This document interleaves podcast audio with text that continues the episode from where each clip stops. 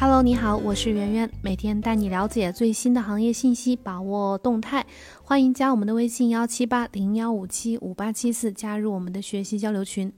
今天我们来了解一下最新的行业的重要的资讯和动态。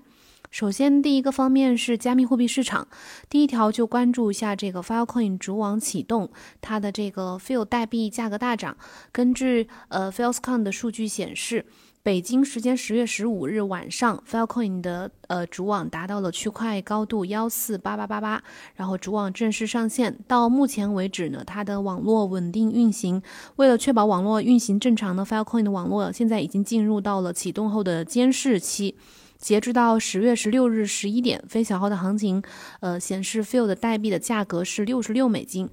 对于 Filecoin 的投资者来说呢，这是一场等待了两年之久的盛会。Filecoin 的主网的上线呢，的确能为整个 Filecoin 的生态带来不少的利好，但是也会面临一些问题和挑战。比如说，目前已经有非常多的矿工和矿商对 Filecoin 官方制定的这个规则啊，表现出了非常强的争议和不满，以及 Filecoin 之后可能会面临的一些呃内容数据的这个侵权的一些法律监管方面的问题。第二个信息呢，就是关于以太坊二点零的一个进展。根据外媒十月十五日最新的消息，以太坊二点零的项目负责人 Danny Ryan 在测试网 Zinken 的发布会上表示，目前以太坊二点零的目标呢是在二零二零年之内启动。呃，之前就在前两天，十月十三号的时候，以太坊的开发公司呃 Consensus 的研究员，同时也是以太坊二点零的开发者叫呃 Ben Eddington，他表示。以太坊计划会在十月中旬再进行一次 Zinken 测试网的测试，然后之后的几天之内会去部署存款合约，目标是为了在六周之内去实现信标链的创世。呃，ETH 二点零的测试网 Zinken 呢，目前是已经启动了，而且性能各方面表现的还不错。根据呃 Bankchat 点 IN 的数据啊，这个截至到十月十三号，已经有超过呃一十三万六千个模拟 ETH 或者是这个 Go ETH 投放在这个测试网上，有效的验证器数据呢达到了四千两百六十九个，这说明这个以太坊二点零的时代呢，离我们是越来越近了。第三条消息呢，是关于以太坊的一个链上呃资产的一个市值的消息。根据 Masari 的最新的报告，以以太坊区块链上的 ERC 二零的资产的总价值在二零二零年第三季度突破了一千亿美元，这是一个非常大的里程碑，是二零一八年 ICO 泡沫以来的第一次。这个 ERC 二零代币的总市值呢，现在已经大大的超过了 ETH 本身，而且呢，这种差距正在逐渐的拉大。ERC 二零的代币的繁荣呢，代表了整个以太坊网络的一个价值创造能力。第四点，以太坊 Gas 费用呢，最近有很明显的下调。十月十二日，根据 Blockchain 的数据显示，以太坊网络 Gas 价值价格的这个中位数呢，达到了近三个月以来的最低值，大概是三十六 GV，相比历史最高值呢，已经下降了百分之九十三。历史上，以太坊网络 Gas 价格的单日中位数最高是在今年的九月十七号的时候，创下了四五百四十五 GV 的这个这么高的水平。然后当天的这个 Uniswap 呢，公开了治理代币 UNI，这也是有这个方面的影响，有这个 Uniswap 方面的影响。目前的这个其实 DeFi 呢，可能是我们个人认为是正处于抛物线的顶端，或者是另一侧。ETH 的使用频率也下降了，所以所以它的这个 Gas 费呢，手续费自然而然的就会下降。第二个模块呢，讲讲呃波卡的生态吧。波卡这个项目，我们目前是长期的关注，并且也是下半年的一个头部的热点和呃比较受关注的项目。那第一条呢，我们先看看这个，根据博卡官方的消息啊，十月十五日，interly 这个项目将在宣布将在二零二一年年初的时候推出波卡的首个无需信任的比特币锚定币，叫波卡 BTC。这也是波卡成为真正呃可互操作的区块链生态系统的重要的一步。Interlay 这个项目呢，之之前已经发布了详细的技术规范和一个有效的 POC 的实施。在试点项目成功之后呢，它正在通过 Web 三的这个基金会的后续资助，计划在二零二一年的第一季度完成 BTC Parachain，就是比特币平行链。第一个 Alpha 测试网呢，计划会在二零二零年的十一月发布，然后具备初步功能的这个 Beta 版本呢，将会在二一年的一月份发布。Interlay 这个是一个互操作性的项目，是由 Web 三基金会去资助的。然后，二零二零年，也就是今年的六月二十二号，它就推出了从比特币到波卡的一个无需信任的桥梁，也就是比特币平行链。这个比特币平行链呢，也就是 BTC Parachain 呢，是允许用户在波卡上去铸造一比一的比特币支持的资产，就是这个波卡 BTC。波卡 BTC 呢，可以广泛的用在波卡的各种去中心化的金融当中，包括一些去中心化的交易所呀，还有稳定币啊，还有一些借贷协议当中，都是可以去使用的，就像波卡的一些本地的资产一样。那第二个信息呢，我们看一下这个波卡的一个生态方面的啊。十月十二号，在 Crypto Tonight 活动当中呢，波卡的开发公司 Parity 的副总裁，呃，表示区块链市场经历很多昙花一现的项目，呃，产品，但但是在未来的两到五年之内的趋势呢，会围绕去中心化的金融基础设施去展开，创造出真正高可用性而且非常安全的，能够承载更多价值的 DeFi 产品。我们从一些这个专专业的数据网站上可以看到，目前波卡生态的项目有很多很多的类别，而且每天都在呃快速的增长。昨天是两百，已经现在已经两百达到了两百六七十个吧，应该。比如说有这个 Token，还有 Palette，还有 Oracle NFT，还有 DAO，就是到等等这些项目啊，都是这个波卡的生态项目。这分明就是一个 DeFi 的新大陆。然后第三条呢，也是在这个 Crypto Tonight 这个活动当中的这个另一位大佬发布的一个呃重要的消息，就是这个 Web 三的基金会的顾问，同时也是 Hypersphere Ventures 的合伙人，叫 Jack Palace。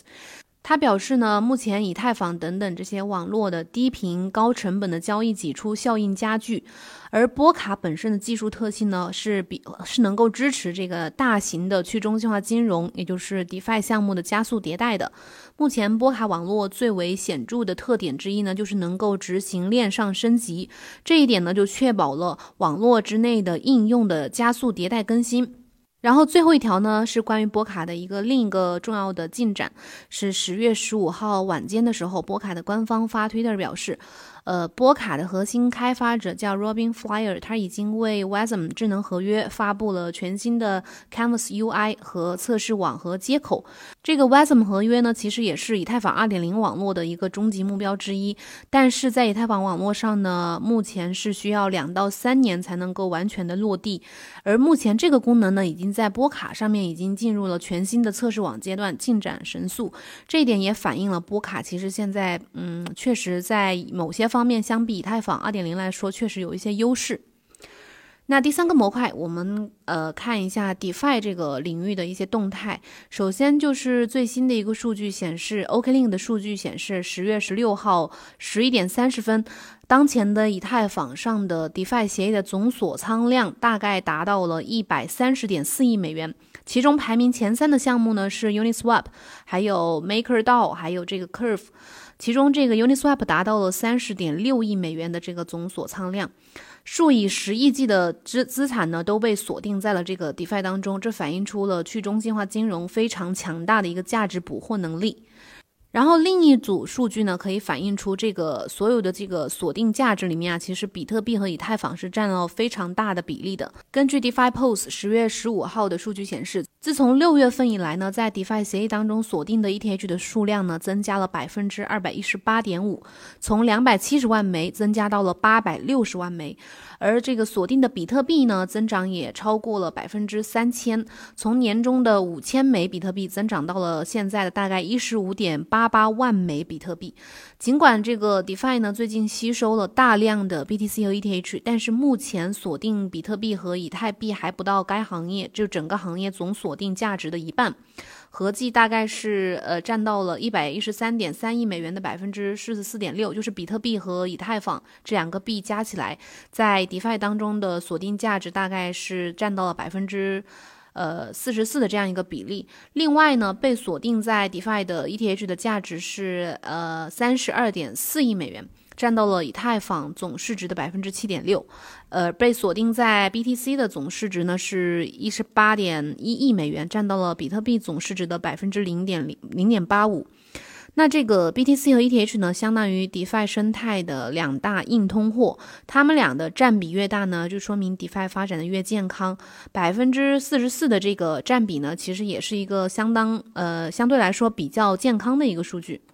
然后第三点呢，我们看看以太坊矿工的一个收入情况。根据 Crypto 呃 Briefing 的这个数据，呃，从五月份比特币区块奖励减半以来呢，比特币的矿工的收入降低了百分之三十。然后从三月份以来，由于 DeFi 的火爆，将这个 Gas 费用推到了新高，以太坊矿工的收入是一直在增加的，增加了两倍左右。到今年年底，比特币和以太坊的年度挖矿总收入分别将分别可能达到四十六亿美元和二十二亿美元这个水平。这一切呢，都是拜今年的 DeFi 火爆之后为以太坊网络注入的巨大的流量所赐，这也是一种刚性的需求。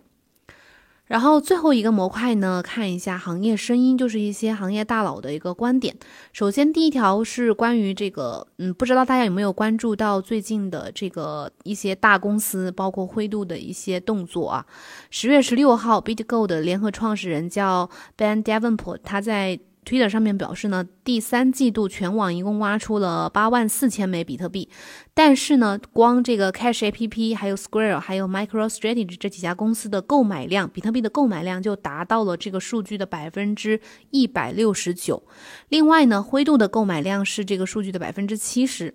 鉴于目前比特币的价格缺少波动呢，感觉，呃，他感觉市场上好像可能有隐藏着另一个大的卖家，当这个大卖家把币卖完之后呢，价格可能会飙升。可以关注到最近这个，不管是灰度还是这些上市公司，确实确实都是这个动作频频。呃，首先根据十月十四号灰度发布的他们最新的数字资产的投资报告，呃，显示他们第三季度一共获得了投资，获得的投资金额是十点五亿美元。灰度比特币基金平均每周投资量是五千五百三十万美元。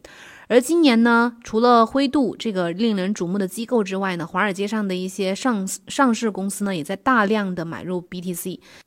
根据 Bitcoin Treasuries 嗯 org 的这个最新数据显示呢，截至目前，一共有十五家上市公司在公开交易或者是持有比特币，它的他们的持有总量加起来呢，超过了六十点一四万枚。无论是上市公司还是这些大型的基金机构，他们布局比特币对市场来说，肯定都是各方面都是一个利好。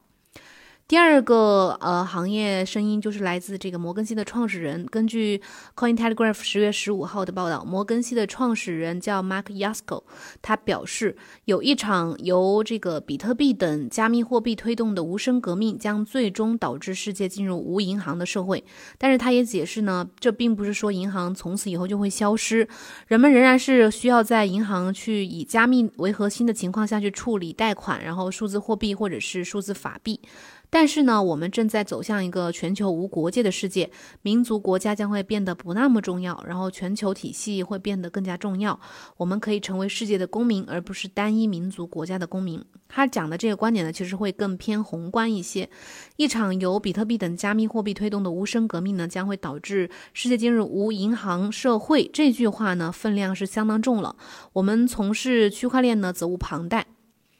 然后第三点呢，关于这个以太坊的这个第二层协议和第一层协议的一个呃目前的一个竞争热度方面的消息。根据 CoinDesk 十月十四日的消息，去中心化交易所 Rupring，也就是路印这家呃公司这家项目，它的业务开发主管呃表示，由于以太坊越来越受欢迎，然后以太坊网络目前也变得前所未有的出现拥挤，网络的可伸缩性成为了非常关键、非常重要的一个问题。虽然从历史上来看呢，很多人都在考虑在以太坊之外重新去建立可扩展的智能合约平台，但是从当前的发展趋势可以看到，更大的竞争是在以太坊第二层解决方案领域，而非是第一层解决方案领域。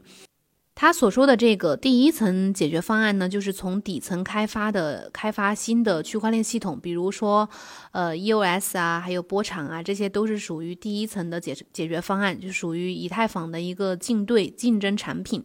那第二层的解决方案呢，就是基于以太坊开发出来的区块链产品。所以说，目前他的观点就是认为，当前的以太坊的这个。嗯，第二层的这个竞争，就是第二层方案的领域的热度还是比这个第一层的方案的领域是要高的。就是说，竞对目前还是没有出现，呃，太有杀伤力的竞对，而是大家都在基于以太坊去开发一些新的解决方案。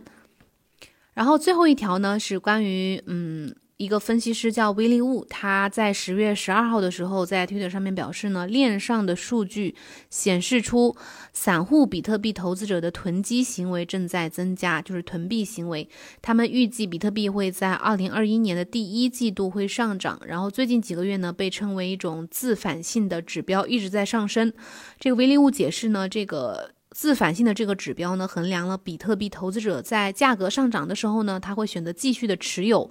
呃，比特币的一个倾向，这个就叫自反性。本质上呢，它是衡量散户囤呃投资者囤币的另一种方法。散户呢，才是真正推动牛市的一个主力军，而机构的聪明钱呢，则是推动呃熊市的一个主力军。以上就是今天的全面的一个资讯的回顾和解读。谢谢你的收听。有什么问题的话呢，可以在节目下面留言告诉我。然后咱们下周一再见，拜拜。